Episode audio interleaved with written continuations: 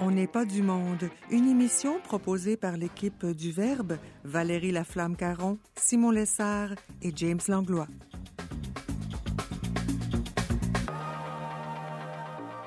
Aujourd'hui à l'émission, on parle théorie du complot avec Sylvain Aubé et Frédéric Franqueur nous parlent, elle, de l'ennui et de ses bienfaits méconnus. Bref, on n'est pas du monde.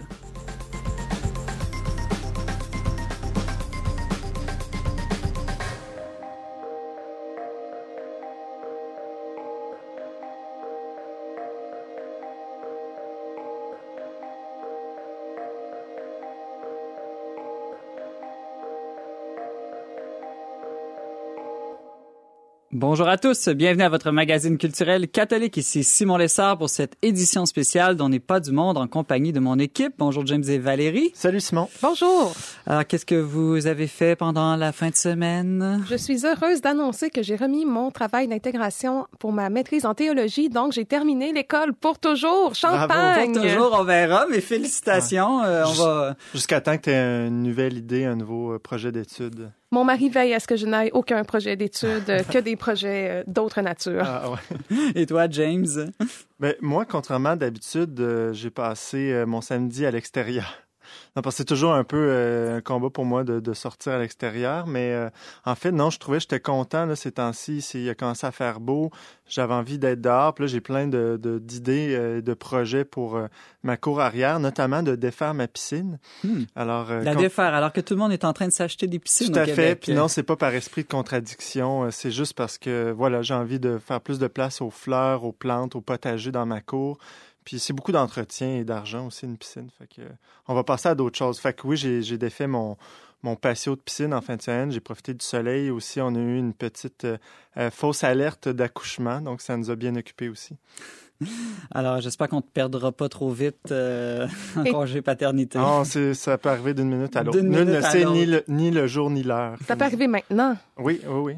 Bon, chers auditeurs, si jamais James quitte euh, en hâte durant l'émission, vous saurez pourquoi. Mais en attendant, James, comment euh, les auditeurs justement peuvent nous rejoindre? Euh, toujours euh, par téléphone, ce numéro sans frais, ceux qui n'ont pas Internet, 1-800-447-2466. On reçoit déjà des messages, euh, alors merci à ceux qui nous écrivent. Aussi par courriel onpdm verbe.com et par nos réseaux sociaux, euh, notre page Le Verbe sur Facebook, Messagerie instantanée, etc. Moi, j'aimerais saluer Anaïs Compero, qui vient d'emménager dans son petit logement de la basse ville. Donc, on te souhaite un bon déballage de boîte, Anaïs. Alors, bonjour Anaïs. Restez avec nous dans un instant. On s'entretient avec notre chroniqueur Sylvain Aubé.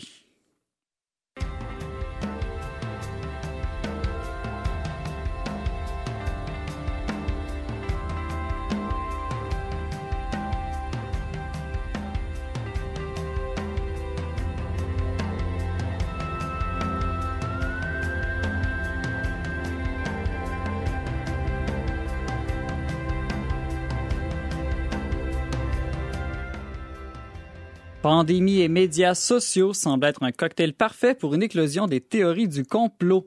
Parmi les théories les plus euh, populaires, euh, ma préférée est celle affirmant que Bill Gates aurait organisé cette pandémie afin de pouvoir diminuer la population mondiale à l'aide d'un vaccin meurtrier et aussi de nous contrôler en forçant l'implantation d'une puce électronique dans nos corps. En même temps, l'histoire reconnaît aussi la véracité de certains complots. On pense aux opérations Himmler en Allemagne ou Ajax en Iran, ainsi qu'à l'affaire des couveuses du Koweït ou au scandale du Watergate aux États-Unis. Pour nous aider à faire la part des choses entre vrais et faux complots, notre chroniqueur Sylvain Aubé est avec nous. Bonjour Sylvain. Bonjour Simon. Alors euh, Sylvain, d'abord une première question. Euh, Qu'est-ce qu'une théorie du complot ou ce qu'on appelle le, le complotisme? Euh, Je le disais tout, bon, de- dans l'introduction, il, y a, il existe des vrais complots dans l'histoire. Tout à fait. C'est pour ça qu'il ne faut pas qu'on fondre la dénonciation des théories du complot avec une sorte d'angélisme qui laisserait croire que les gouvernements sont toujours transparents et que tout le monde veut notre bien. Ce n'est pas le cas. En sciences politiques officielles, celles qui s'enseignent dans les universités, on atteste de l'existence de nombreux complots. Certains sont importants. Donc, ce n'est pas de cela dont on parle. Euh, ce dont on parle quand on parle de théorie du complot ou du complotisme, c'est vraiment l'idée qu'il y aurait un grand complot, qu'il y aurait un petit groupe qui contrôle des grands événements mondiaux euh, et qui les a prévus, qui les a causés de façon organisée, que tout ça, c'est une stratégie qui est planifiée depuis de nombreuses années dans le détail. C'est ça une théorie du complot. Une autre grande différence, oui. c'est que les, les, les, complots avérés, attestés, justement, sont euh, dénoncés par des experts. Donc, il y a des politicologues, des journalistes, des professeurs d'université qui, qui, vont dénoncer les complots, comme par exemple ce, qui a été révélé par Edward Snowden de la surveillance gouvernementale. Euh, tout ça, on comprend que c'est un, complot qui est reconnu. Alors que les théories du complot sont invariablement relayées par des gens qui s'improvisent experts, qui sont sur YouTube, qui ne sont pas révisés par des pairs. Euh, donc voilà, que les théories du complot ne sont relayées que par de tels experts improvisés sur YouTube ou sur d'autres médias alternatifs. Est-ce que, Sylvain, on assiste en ce moment vraiment à une réelle explosion des théories et des adeptes euh, du complotisme ou c'est simplement euh, qu'avec Internet et les médias sociaux, on en entend plus parler? En fait, il est documenté que pendant les crises et spécialement dans les, les pandémies, ça fait exploser les théories, que vraiment les gens en parlent plus, y croient plus. Et cela pour différentes raisons, euh, notamment que les théories du complot donnent une certaine gratification psychologique, c'est-à-dire qu'ils donnent un, sentiment de, sécurité et de contrôle euh, sur les événements, qu'on comprend ce qui se passe, il y a une seule cause qui est claire, qui est connue. C'est beaucoup plus rassurant d'une certaine façon que de dire que c'est compliqué, qu'on ne sait pas ce qui va arriver, qu'on n'a pas vraiment de moyens pour lutter contre. Donc, euh, voilà. en pandémie, il y a vraiment une explosion. Là de la diffusion des théories du complot, mais aussi de, l'adhésion aux théories du complot. Je trouve ça intéressant ce que tu dis, Sylvain, parce que, bon, tout à l'heure, on parlera dans notre chronique virale euh, du mal, mais je trouve que ces théories-là, en fait, euh, cherchent une explication au mal. Hein. Et c'est toujours dans le but de, trouver euh, qui accuser, qui, à, qui, qui on doit combattre finalement. Comme s'il y avait une sorte de sentiment de victimisation derrière tout ça aussi. Mm-hmm. Oui, ben, encore une fois, c'est une sorte de clarté, oui, euh, ou de certitude là, qui est plus rassurante que le doute ou l'angoisse. Le problème, encore une fois, ce qui est documenté, c'est que le fait d'adhérer à une théorie du complot, c'est comme rassurant dans l'immédiat, puis en même temps, c'est gratifiant. ça se dit qu'on fait partie d'une minorité euh, éclairée. C'est une sorte d'ésotérisme politique. Mais euh, en même temps, c'est que ça alimente l'anxiété, le sentiment de perte de contrôle, de s'imaginer qu'il y a des forces malveillantes, toutes puissantes, qui contrôlent toutes nos sociétés et le monde entier. Et donc, ça fait une sorte de cercle vicieux que, les théories du complot vont alimenter l'anxiété des gens qui y adhèrent, mais en même temps, c'est la solution à cette anxiété-là.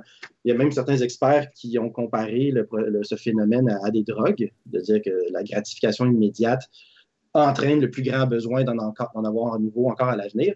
Donc, c'est vraiment un phénomène qui est, complexe, qui est difficile à saisir et ça devient possiblement un vrai problème de société. Je suis d'accord que tu en parles, Sylvain, parce que j'ai été en contact avec euh, certains de ces univers complotistes et moi, je trouvais qu'en fin, de compte, on se retrouvait paralysé parce que si tout est contrôlé par des forces occultes qui se réunissent euh, dans les hauts lieux et qui ont un impact sur tous les aspects de notre réalité qu'est-ce qu'on peut faire en fin de compte? On ne peut pas faire grand-chose sauf se, réunir avec un petit groupuscule et essayer de vivre en marge de la société finalement. C'est tout ce, sentiment de faire partie d'une élite, euh, une élite éclairée et qui, elle, saurait qu'une autre élite euh, obscure contrôle le monde.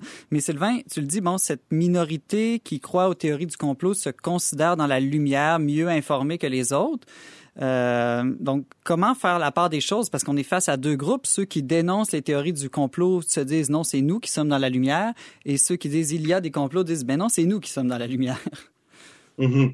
Ben, ce qui est généralement constaté, c'est que les débats sont pas utiles, que c'est vraiment une vision du monde qui est différente, c'est une façon, c'est une méthode pour chercher la vérité qui est différente. Donc, le fait de dialoguer ou même de, débattre n'est pas très utile en soi. Euh, ce que certains experts ont suggéré, c'est simplement de poser des questions pour susciter des doutes. Sinon, c'est parfois, dans des cas plus graves, de créer des chocs personnels. Il y a eu certaines ruptures de relations. Mais il n'y a pas de solution facile. Euh, et, comment on peut se, se prémunir soi-même aussi? Parce que des fois, quand on se met à regarder beaucoup d'informations qui circulent dans les médias sociaux, sur YouTube par exemple, on, peut soi-même devenir victime de, certaines théories. Oui, et là, il y a vraiment un enjeu de discernement. Euh, et là, c'est tout l'enjeu autour de la, pensée critique. Que, encore une fois, les, gens qui adhèrent aux théories du complot prétendent être les champions de la pensée critique, de dire qu'eux l'exercent mieux que les autres. Mais je pense que la, logique derrière la théorie du complot, c'est vraiment une version mal comprise de l'esprit critique. Parce que l'esprit critique, tel qu'ils le comprennent, c'est vraiment un rejet de, de toute l'autorité des experts. C'est-à-dire qu'il n'y a pas de groupe qui comprennent les choses mieux que nous et auxquels il faudrait se fier. Il faut essayer de tout comprendre par nous-mêmes. Euh, et donc, c'est pour ça que s'il y a quelqu'un qui a l'air d'être une personne normale sur YouTube, qui nous dit des choses compréhensibles, bien, on pourrait lui faire plus confiance à lui que les experts qui nous disent c'est très compliqué, on ne peut pas tout vous expliquer, mais faites-nous confiance, euh, voici ce qu'on a compris. Donc, oui, un esprit critique de dire qu'il ne faut pas croire aveuglément tout ce que nous disent toutes les autorités. Il faut, remettre en question, il faut essayer d'évaluer leur intégrité. Mais en même temps, l'idée qu'il faudrait tout comprendre par nous-mêmes, ça, ce n'est pas l'esprit critique. Ça, c'est vraiment une dérive, je pense, une sorte d'individualisme ou une sorte de chacun pour soi intellectuel qui fait en sorte qu'on finit par croire n'importe quoi. Est-ce que Sylvain Aubé, euh, le relativisme culturel ou aussi la méfiance euh, envers les, autorités, un peu ce, cette mode un peu révolutionnaire ou anarchique qu'on vit depuis euh, quelques décennies ou siècles même, est-ce que selon toi ça contribue à augmenter les, le complotisme, le phénomène du complotisme? Ben, je, pense qu'on peut le supposer. ça, me semble vraisemblable. Euh, moi, ce que je voyais, notamment dans le milieu universitaire, c'est qu'il y a un malaise avec la notion même de vérité, que la vérité est parfois envisagée comme une notion euh, de, contrôle ou d'oppression. Je pense c'est associé à la religion, à l'Église. Alors, quand il y a une méfiance ou une hostilité, ben, ça fait qu'on dit on ne veut plus parler de vérité ou d'objectivité. Là, on va parler de, subjectivité, d'intersubjectivité. On va toujours insister sur les perspectives. Mais encore une fois, ça, je pense que ça nous mène euh, à plus long terme, à grande échelle, ben, un chacun pour soi intellectuel, qu'on ne fait plus confiance à personne, euh, qu'on ne reconnaît pas que certaines personnes ont des meilleures connaissances, ont des points de vue privilégiés. Et donc, ça fait qu'on on ne sait plus qui croire, que ça devient un peu une anarchie, comme tu dis, qu'il devient beaucoup plus difficile de discerner quelles sont les informations fiables. La, la, foi, après tout, c'est quand même euh, accorder une crédibilité, une confiance à une autorité. Peut-être qu'avec le, rejet de ce mode de connaissance de la foi, euh, on en est venu à, plus comprendre cette phrase « heureux ceux qui croient sans avoir vu ». Tout à fait. Puis c'est au fond ce qu'on nous demande avec la communauté scientifique, que les experts comprennent des choses sur, sur les virus, sur les vaccins, que nous, on ne comprend pas. Et là, on nous demande d'avoir foi dans la communauté scientifique, de faire confiance qu'il y a des gens qui comprennent certaines choses mieux que nous. Donc, tu as raison de dire que c'est un mode de connaissance qui, encore une fois, il ne faut pas l'accorder de façon aveugle. Il y a des critiques, il y a des discernements qui sont importants. Mais le fait d'être capable de faire confiance, que dans certains cas, oui, il y a certaines personnes euh, qui connaissent les choses mieux que nous et auxquelles on devrait se fier, je pense que c'est très important pour avoir euh, un regard solide sur la réalité. C'est un peu paradoxal, Sylvain, parce que, comme tu l'as nommé, il y a plusieurs figures de proue quand même dans cet univers complotiste qui elles-mêmes deviennent paradoxalement des figures d'autorité que les gens suivent. Oui, puis c'est là, le commentaire que j'avais mentionné, c'est quelque chose que j'ai lu à quelques endroits. C'est-à-dire qu'on ne fait au fond confiance qu'à des gens qui nous ressemblent et qui ne prétendent pas comprendre mieux que nous, qui, disent simplement euh, tout le monde peut comprendre ça, c'est une information aisément accessible, mais ils vous les cachent. Donc, oui, on fait confiance, mais de façon, je dirais, un peu aléatoire ou intuitive. Il n'y a, pas un discernement de dire qui sont les gens qui connaissent le mieux les enjeux, qui sont les gens qui euh, sont réellement intègres ou fiables pour différentes raisons. Ça devient quelque chose de beaucoup plus euh, intuitif ou irréfléchi. Et surtout, c'est une exigence de dire, moi, je devrais comprendre personnellement tous les enjeux plutôt que de reconnaître que mes connaissances personnelles sont limitées et que sur des enjeux très complexes, comme euh, la biologie, les virus, ben, il est, sage de se fier à d'autres personnes qu'à soi-même.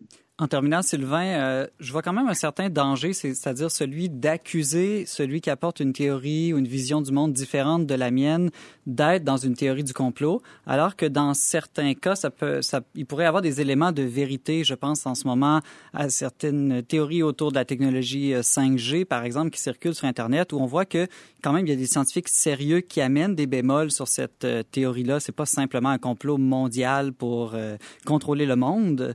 est-ce que est-ce qu'il n'y a pas un, danger d'accuser trop rapidement de complotisme notre adversaire? Tout à fait, c'est un danger réel. Euh, si certaines personnes qui sont naïves pensent que tout le monde au gouvernement ou dans les grosses compagnies sont bienveillants et honnêtes, euh, ils accusent n'importe qui qui se méfie d'être un complotiste, ben là, c'est une dérive, c'est un danger.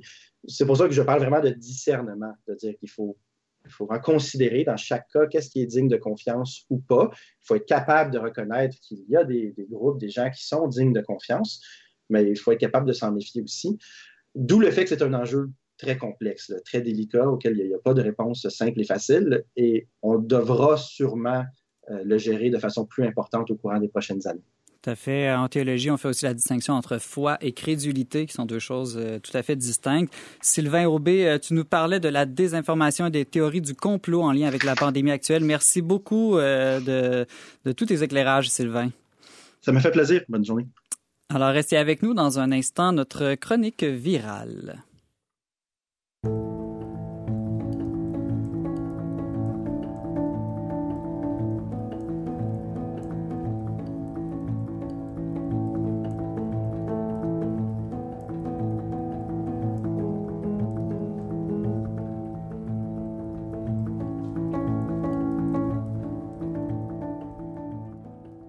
Retour à On n'est pas du monde avec Simon Lessard au micro. James, euh, une des questions que les hommes se posent euh, le plus quand il surgit des, grands défis, des crises, des cataclysmes, c'est celle de, l'origine du mal. On en parlait un mm-hmm. peu plus tôt là, avec Sylvain. Euh, et cette fin de semaine, justement, il y a deux textes là, qui semblaient, du moins a priori, s'opposer, qui ont été publiés dans, les, dans différents quotidiens, qui ont suscité beaucoup de réactions sur les réseaux sociaux et qui parlaient justement de, de cette question du mal. Oui, tu as tout à fait raison. En fait, depuis euh, la Seconde Guerre mondiale, euh, il y a eu un changement hein, de, de pensée en Occident où on s'est mis à dire où était Dieu à ce moment-là? Puis je pense que ça a emmené beaucoup de, d'une part de, de, de, perte de foi, de désespoir par rapport à la présence de Dieu. Et c'est quelque chose qui, qui revient constamment. Or, en ce temps de pandémie, il y a effectivement des gens qui se prononcent sur l'absence ou la non-absence de Dieu. Et comme tu disais, bon, il y a eu un cas d'abord de cette madame Dominique Alphonse, une étudiante euh, en théologie à l'Université Laval, qui disait dans, dans, dans une entrevue que, euh, que Dieu, euh, que c'est vraiment Dieu qui nous envoie cette pandémie-là. Euh, bon, elle disait au Moyen Âge, j'ai eu la peste, le choléra, la grippe espagnole. L'homme est devenu tellement orgueilleux qu'il peut pas accepter de contrôler les choses. Il se prend pour Dieu et que là, c'est une manière pour Dieu de justement nous dire, non, j'existe et voici, tu peux pas euh, aller au bout de tes ambitions euh, de, Dieu, de te faire toi-même Dieu parce que je te montre qu'à travers cette pandémie-là, tu es faible et elle dit même que il montre que c'est lui qui tire les ficelles, qu'il est le maître. Une lecture peut-être un peu biblique, on pense au récit de la tour de Babel ou à certaines épidémies aussi qui, mhm. qui arrivent, euh, je pense entre autres dans les livres de, Samuel. Mais Valérie, euh, c'est pas tout le monde qui voit les choses de la même manière. Non, euh, il y a Monseigneur Marc Pelchat, qui est évêque auxiliaire au diocèse de Québec, qui a publié dans le journal Le Soleil une réponse à, à cet article-là, dans lequel il va plutôt défendre la figure de Dieu comme accompagnateur. Il va dire, par exemple, que, que Dieu est en fait la source de toute bienveillance, qu'il n'envoie pas le malheur, qui partage en fait notre souffrance et qui nous accompagne juste à qu'on ait fait la traversée euh, vers un jour meilleur. Et pour lui, la puissance de Dieu, il va dire, elle ne peut être autre chose que celle de l'amour et qu'elle ne peut jamais écraser notre liberté d'homme et de femme. C'est souvent une réponse hein, qu'on va entendre quand on se questionne sur euh, le mal et la souffrance dans le monde. Même moi, j'utilise cette réponse-là, je dois l'admettre dans mes échanges avec différentes personnes. Je vais dire, ben, Dieu, il nous aime et s'il nous aime, il veut qu'on soit libre, donc il respecte notre liberté. Si nous, on veut euh, foutre le bordel, excusez l'expression, ben il va nous laisser aller au bout de notre volonté, euh, quitte à ce qu'on récolte euh, nous-mêmes les, les, fruits de notre conduite. Puis en réalité, euh, c'est une réponse un peu facile, je l'admets, même pour moi qui me laisse insatisfaite, parce que si Dieu est tout puissant, il pourrait quand même faire les choses autrement. Il pourrait influencer notre liberté. si Dieu est tout puissant, le monde pourrait être tout autre finalement, et le monde est tel qu'il est. Pourquoi?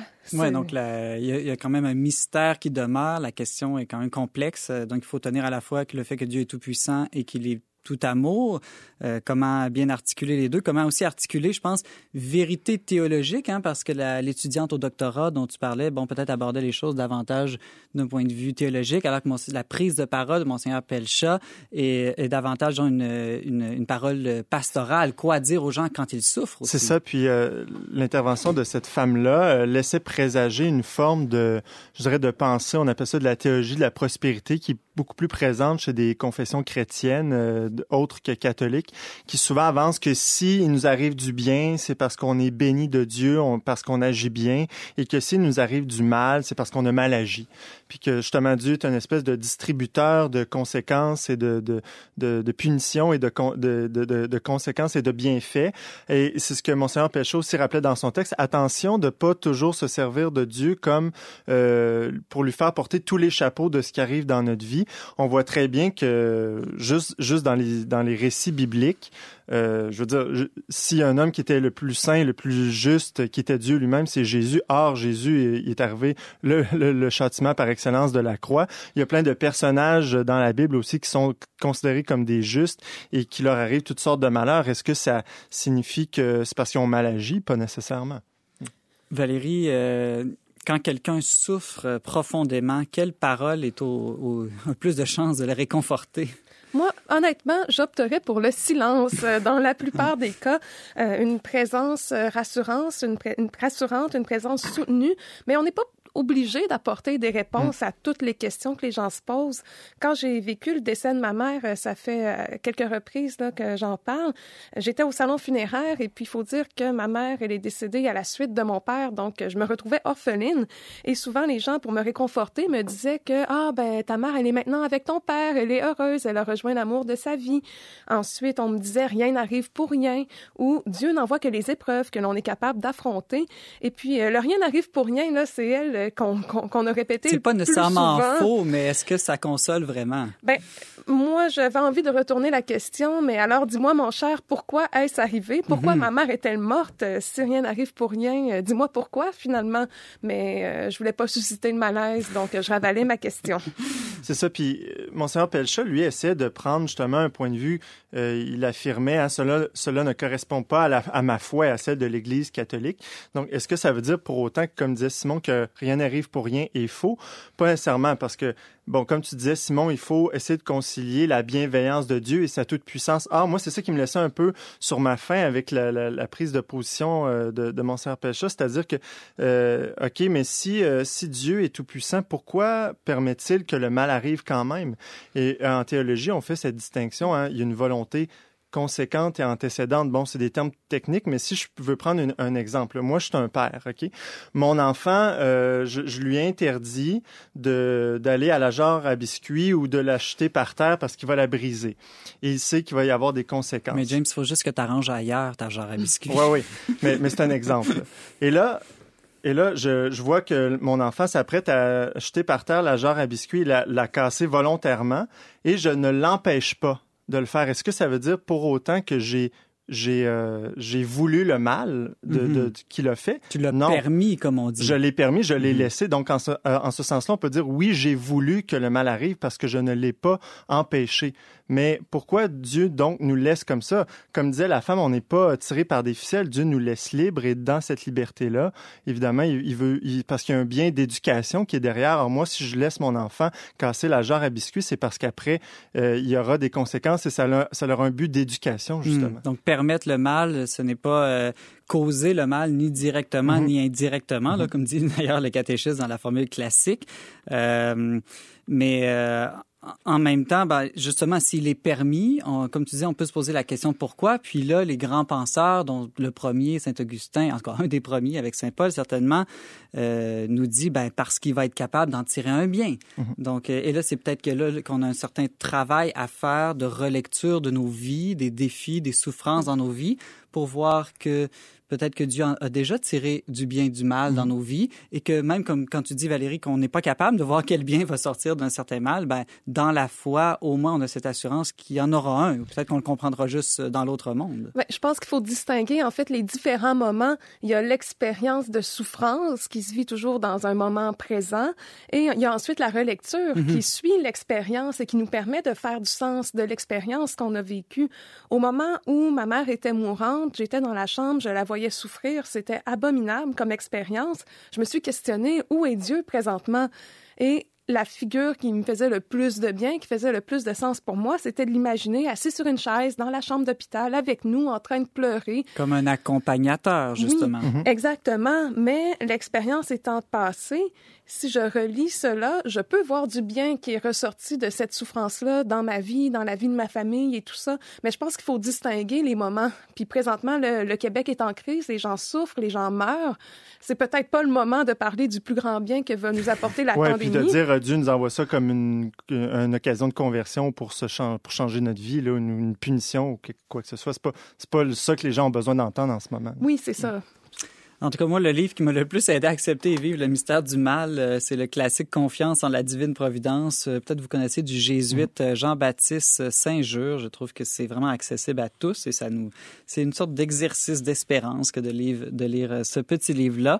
Au moins, le bienfait, c'est, je trouve, c'est qu'on en parle. Hein? C'est un sujet quand même fondamental. Il peut avoir des points de vue variés à partir d'expériences variées, mais déjà qu'on y pense, c'est déjà euh, quelque chose, je trouve, d'assez positif là, pour reprendre mon, le bien qui peut, qui peut surgir d'un certain ben, mal. Déjà qu'un évêque ait, pris la parole dans un média euh, laïque, c'est séculier, c'est vraiment bien ça, qu'on a cette liberté-là au Québec. Oui, puis je chiale, mais en réalité, depuis le début de l'émission, on n'a fait que ça, discuter du bien qui va ressortir de cette pandémie-là. Donc, euh, nous aussi, on, on, cherche ensemble du sens à ce qui se passe.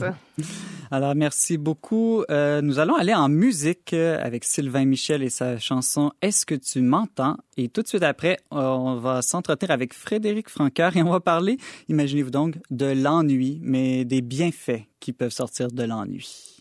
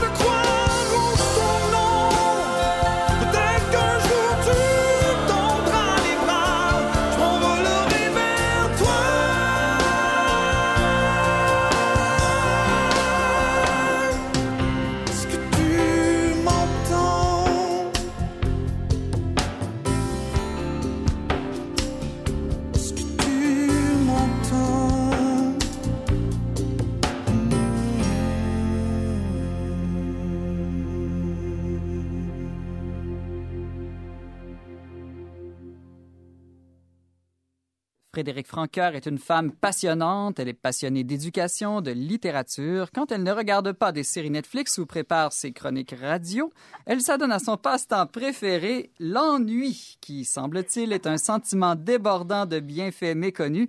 Frédéric Francoeur, bonjour. Allô, Simon, ça va bien? ben oui, toi aussi, ça va bien chez toi à la maison? Oui, merci. On est tous en santé et on s'ennuie un peu. Comme ça, tu es une experte de l'ennui. Ah, je pourrais pas dire que je suis une experte, mais je pourrais dire que j'ai quand même des bonnes, euh, des bonnes années d'expérience. Moi, je viens de la Gaspésie, puis on a fait souvent le, voyage avec mes parents plusieurs fois par année, de 8 ou 9 heures en voiture. Donc, je pense que dès la jeunesse, j'ai eu une prédisposition à aimer l'ennui. Frédéric Francard, on est dans une société que tout le monde euh, décrit comme étant hyperactive, euh, où tout nous fatigue, alors que bon, la situation actuelle nous force à diminuer euh, probablement heureusement notre rythme de vie, sauf peut-être pour certains parents à la maison qui se rendent compte que ça peut être assez difficile. Euh, euh, Est-ce que l'ennui serait donc un signe que l'on est sur la bonne voie de la décroissance avec tout ce qui se passe en ce moment? Ben, moi, j'ai envie de dire que oui, parce que j'ai, avec le temps et plusieurs choses que j'ai lues et expérimentées, fini par développer une espèce de je sais pas comment comment exprimer ça, mais à voir que l'ennui peut être vraiment vraiment bénéfique puis nous apporter beaucoup, même si c'est un, un, sentiment qui est assez déplaisant. Mais en ce moment, je pense que de toute façon, euh, cette décroissance-là fait en sorte que plusieurs personnes vont apprendre à l'apprivoiser puis puis pouvoir rebondir euh, par rapport à l'ennui de leurs propres moyens. Frédéric, euh, j'ai euh, lu dans tes notes que tu, dis que l'ennui est un moteur de création. Euh, ça m'étonne. Est-ce que c'est pas plutôt un frein, quelque chose qui nous démotive en général? Ben, en fait, plusieurs autres, plusieurs artistes, même en fait, le philosophe Nietzsche est un est un fervent défendeur de, de cette théorie-là. Le fait de laisser son esprit aller, de laisser son esprit divaguer, contempler et puis ne pas lui donner de limite du tout, d'être vraiment assis avec aucune stimulation quelconque. C'est vraiment quelque chose qui viendrait chercher des zones du cerveau qui permettent en fait au cerveau de, de créer mieux, d'atteindre des zones qui normalement n'atteindraient pas, admettons, si on si un artiste s'assoyait devant son ordinateur pour écrire ou s'assoyait devant son tableau pour peindre ou ça a été vraiment prouvé là, dans les dans les derniers siècles par l'expérience surtout là. Je pense à plusieurs poètes qui pratiquent l'ennui en fait comme euh, comme moteur pour euh, laisser leur cerveau vraiment vaguer divaguer puis atteindre des contrées euh, inimaginées Euh, Frédéric, euh, tu disais plutôt que tu étais habitué de faire de longues heures en voiture là, pour euh, partir ou revenir en Gaspésie. qu'est-ce, qui, qu'est-ce qui se passait justement dans la voiture là, à, en 9 heures, avec 9 heures de route? Tu partais, tu t'ennuyais, puis à un moment, donné, tu arrivais à quelque chose peut-être? Ben, en fait, je, pense que je pourrais dire que c'est un peu comme la course. Au début, quand tu cours, ça fait mal, ça fait mal, ça fait mal. Puis à un moment donné, t'atteins comme un point où c'est comme une différente sorte de mal. ça a l'air bizarre de dire comme ça, mais je pense que les gens qui, qui courent ou qui font du sport comprennent, là, à un moment donné, tu atteins comme un point où finis par dépasser le mal puis tu arrives ailleurs. Je pense que les premiers voyages que j'ai faits étaient vraiment ennuyeux.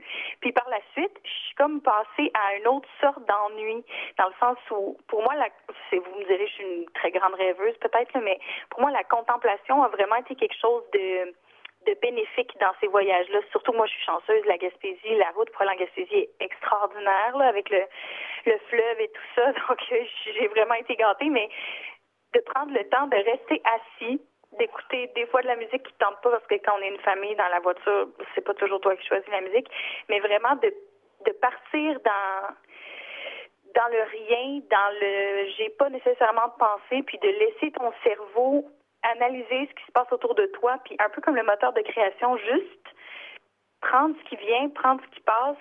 À un moment donné, ça devient comme juste relaxant. Hmm. Euh, Frédéric, toi qui es mère de famille maintenant, euh, qu'est-ce que tu fais quand tes enfants arrivent et disent Maman, je sais pas quoi faire, je m'ennuie?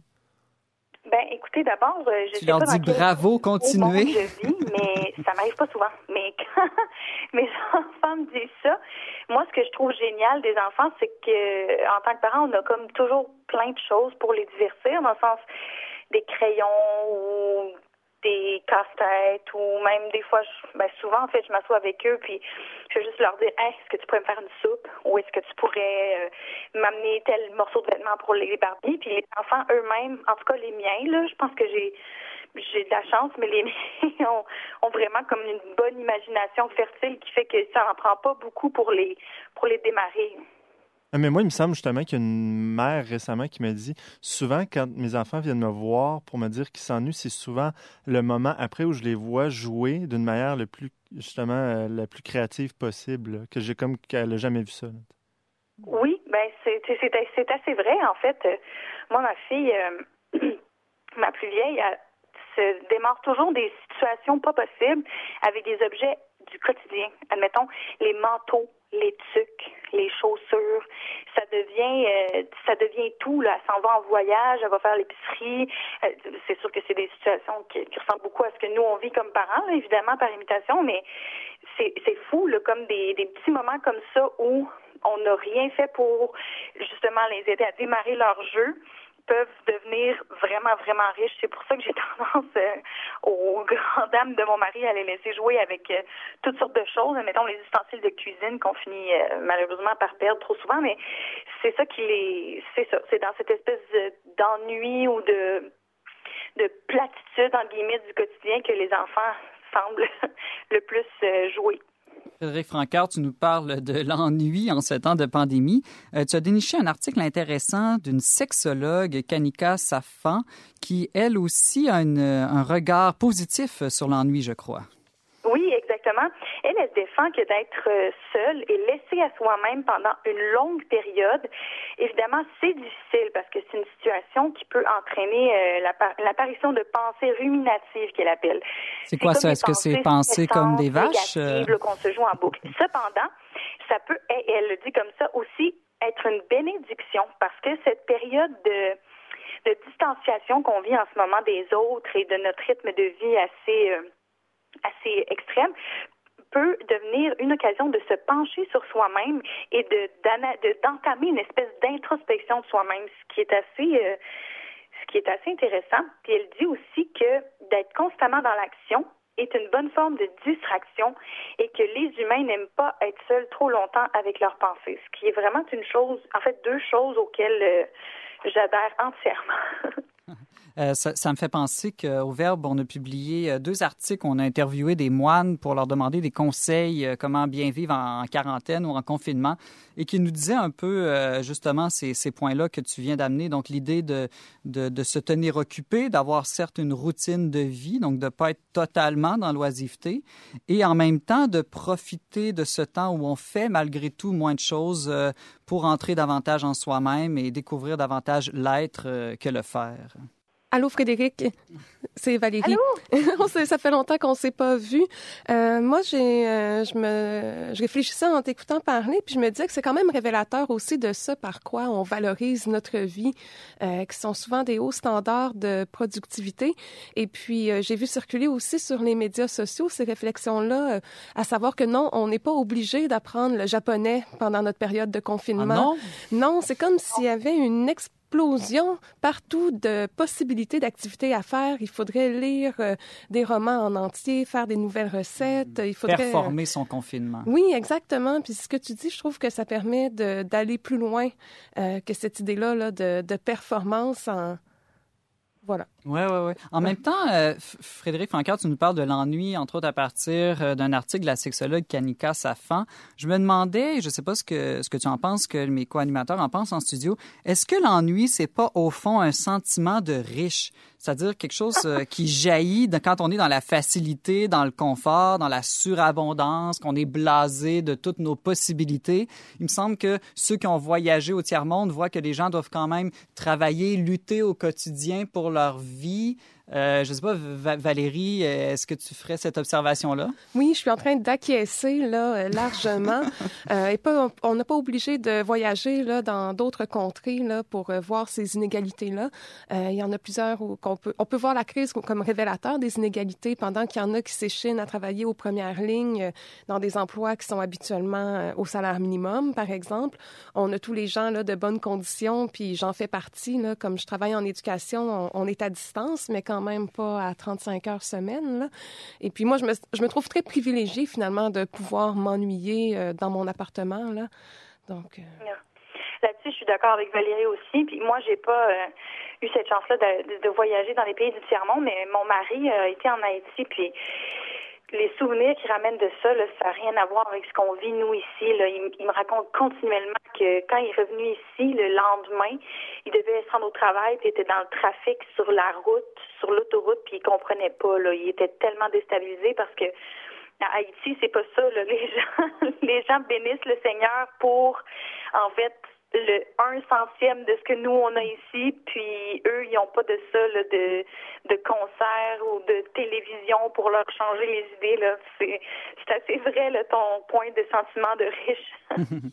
Frédéric Francaire, tu nous parlais de l'ennui, c'était absolument passionnant. Je sens qu'on aurait pu en parler encore euh, plus longtemps. Euh, merci beaucoup Frédéric, j'espère qu'on aura l'occasion de se reparler dans les prochaines semaines.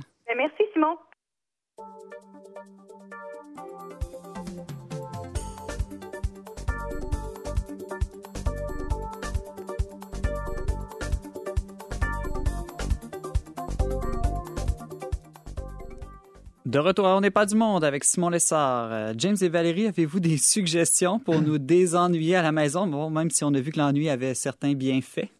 Bien, euh, ceux qui ont écouté Tout le monde en parle hier, vous avez euh, remarqué la présence de Daniel Bélanger qui, avant sa prestation musicale, a parlé, euh, a parlé de son de son petit à côté euh, artistique là, qui, mm-hmm. qu'il publie ces temps-ci sur les réseaux sociaux.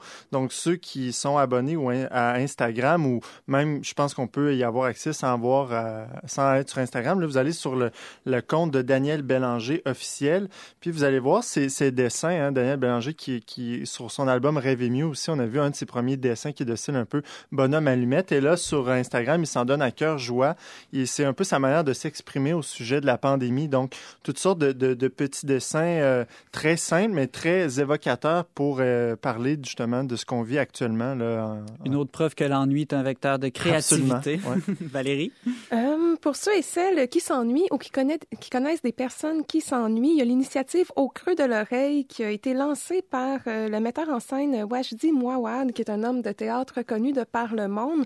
Donc, c'est une initiative où on inscrit un proche qui est isolé et il va se faire téléphoner par un comédien pour se faire réciter un texte théâtral au creux de l'oreille. Et on, on, peut choisir euh, le texte ou... Euh... non, je, je, crois que c'est l'artiste, on doit lui laisser cette liberté créatrice. Au Québec, vous pouvez contacter le Théâtre Périscope. Si vous allez sur leur site web théâtreperiscope.qc.ca, vous remplissez un formulaire d'inscription avec le nom, le numéro de téléphone de la personne et ses disponibilités et elle se fera téléphoner par un comédien québécois.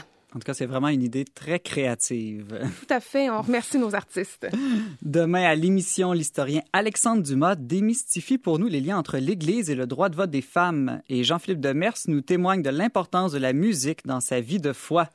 Merci d'avoir été avec nous aujourd'hui. Vous pouvez en tout temps écouter et partager cette émission en balado-diffusion. Pour tous les détails, visitez le verbe.com baroblique radio. Je remercie mes deux admirables co-animateurs James Langlois et Valérie Laflamme-Caron. Merci aussi à Mario Blouin pour les choix musicaux et à Jacqueline Sanson à la régie. On se retrouve demain, même heure, même antenne, pour une autre édition spéciale dont n'est pas du monde.